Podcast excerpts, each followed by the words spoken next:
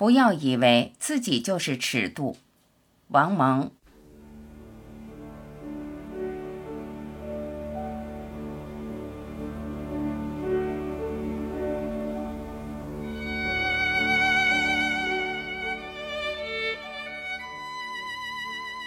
说来有趣，你所喜爱的，你以为旁人也喜爱；你所恐惧的，你以为旁人也恐惧；你最厌恶的，你以为对旁人也十分有害。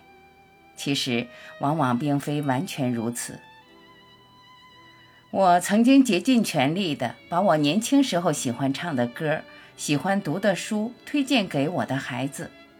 孩子们嘲笑我唱过的《胜利的旗帜迎风飘扬》之类的词，他们说：“您那时候唱的歌的歌词怎么这么水呀？”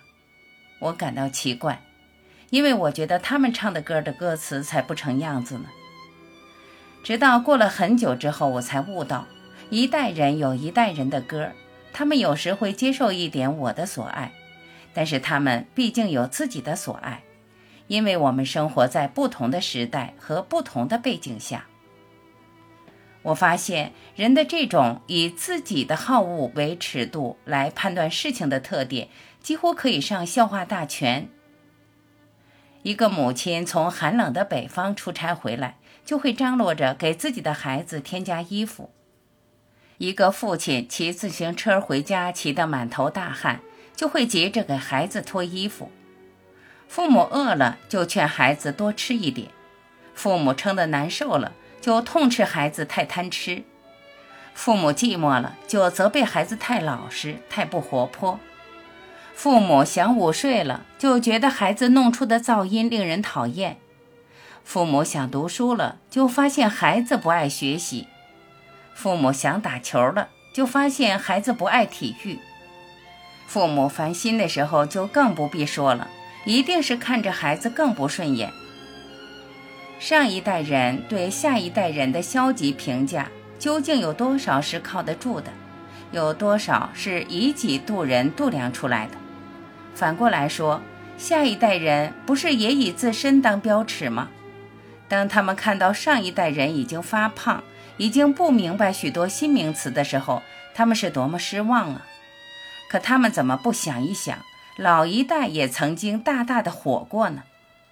英语里有一句谚语：“人人皆有出头日。”上了年纪的人与年轻人之间，相互之间需要更多的了解。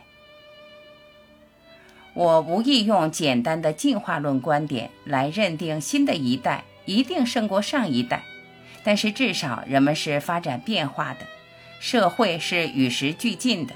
科学技术、思想理论、生活方式，甚至价值观念，都是不断发展变化的。你高兴认为它越变越好，它会变化；你不高兴，断定它越变越坏了，它照旧会变化。你给予很高的评价，它要变；你评价极差，认为一代不如一代，全是败家子，它也要变。这里我不想轻率地对这种变化做出价值判断。前人的许多东西都是需要继承、需要珍惜的，后人的变化在得到进步、得到崭新的成果的同时，也会失去一些好东西，也许还会付出一些代价。但是想让下一代人不发生任何变化是不可能的。只有理解这些发展变化。才能取得教育或影响下一代的主动权，才能赢得下一代人的信赖和尊敬。同时，年轻人也只有把前人的一切好东西继承下来，才有资格谈发展和创造。